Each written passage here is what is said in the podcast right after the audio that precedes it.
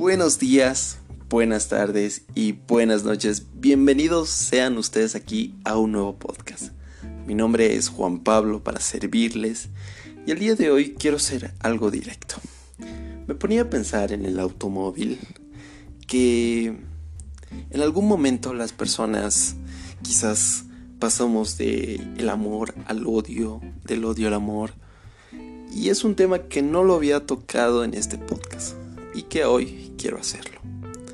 Y es que la gran mayoría de la gente, por ejemplo, eh, creo yo, desea ser especial para alguien. Así como tener a alguien especial en su vida. Un claro ejemplo es algo que llamamos el amor algo que se escucha mucho en este podcast y que es el factor común de lo que es este proyecto. La cuestión es que para que el amor exista, para que exista esa persona especial y sobre todo para ser especial para alguien, tiene que seguir un cierto proceso. Este proceso lo llamamos como en alguna vez lo hablamos con mi querida amiga Fergie, que si me está escuchando esto, le mando un saludo, que es el enamoramiento, que es muy diferente quizás a lo que consideramos como amor o el amor de mi vida. No, mamada, mamada, eso no, no sé. ¿Qué dicen ustedes? Déjenlo en los comentarios. Yeah, como es que existían comentarios en Spotify. Pero bueno, la cuestión es que el enamoramiento hace esto posible. Yo creo que aunque el amor puede surgir a primera vista, lo más común es que dicho proceso lleve un tiempo, obviamente. A primera vista puede haber una atracción, a lo que llamamos interés, e incluso la intuición de que la otra persona es ese ser especial. Ese ser especial que se busca, que queremos en nuestra vida. Pero sin embargo,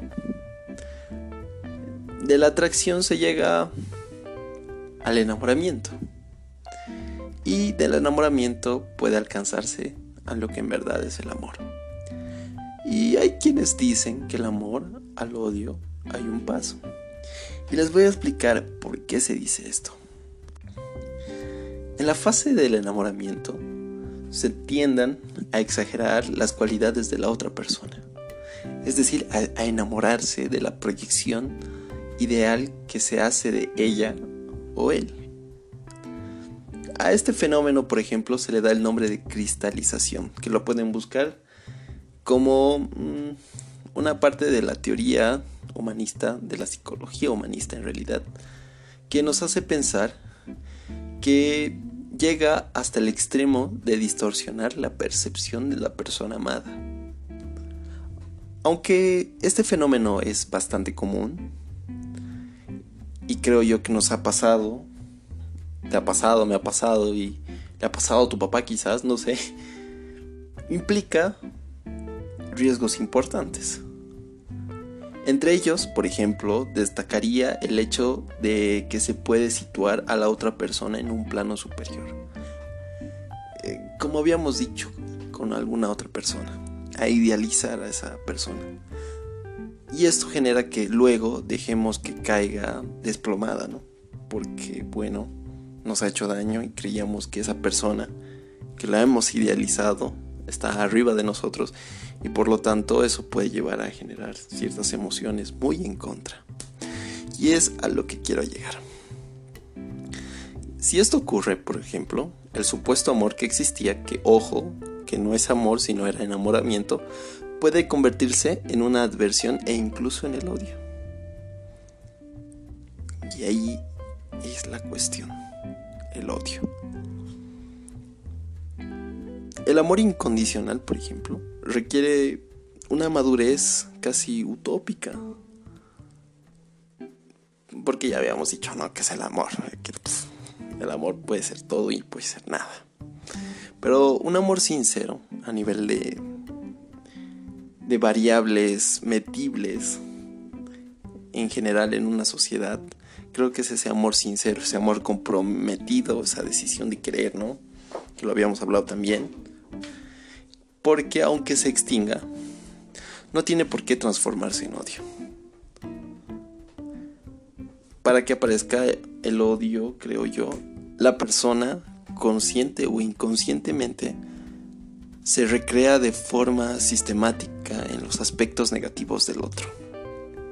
También te ha pasado, nos ha pasado y... ¿Me ha pasado? ¿O te ha pasado? ¿Dije eso? No. Bueno. A eso le llamamos quizás un proceso inverso al del enamoramiento, ¿no? en el que la expareja, en vista como un cúmulo de defectos y situada en un plano ínfimo. ¿Qué es ínfimo? Ínfimo. Que es muy bajo en cantidad, calidad o importancia. Ah, ahora sí, más tranquilos. No necesitan googlearlo. Aquí estoy, amigos. ¿Y por qué usas esa palabra, Juan Pablo? No lo sé.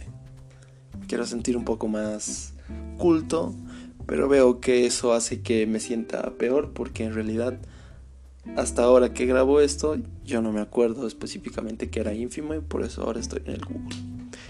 Bien hecho Juan Pablo.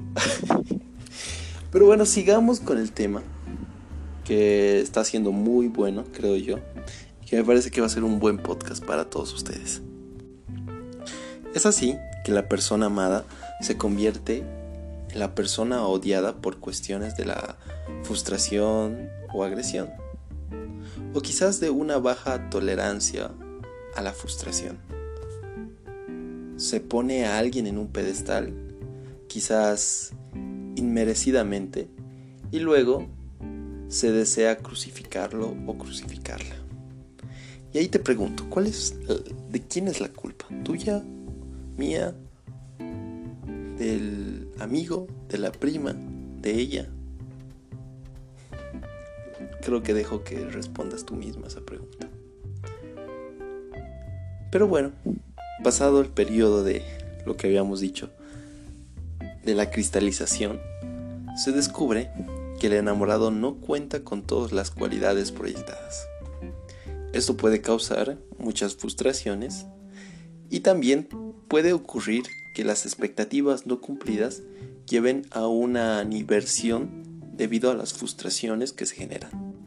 Claro. ¿Y quién me habla hasta ahora? Disculpe.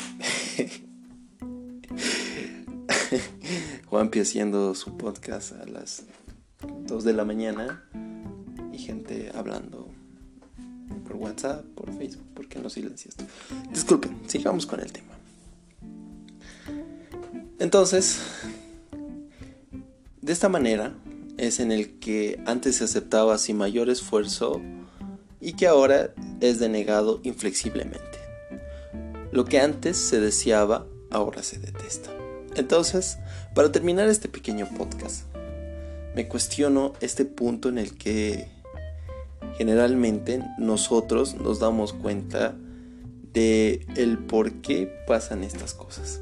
Y dejo una pregunta al aire libre.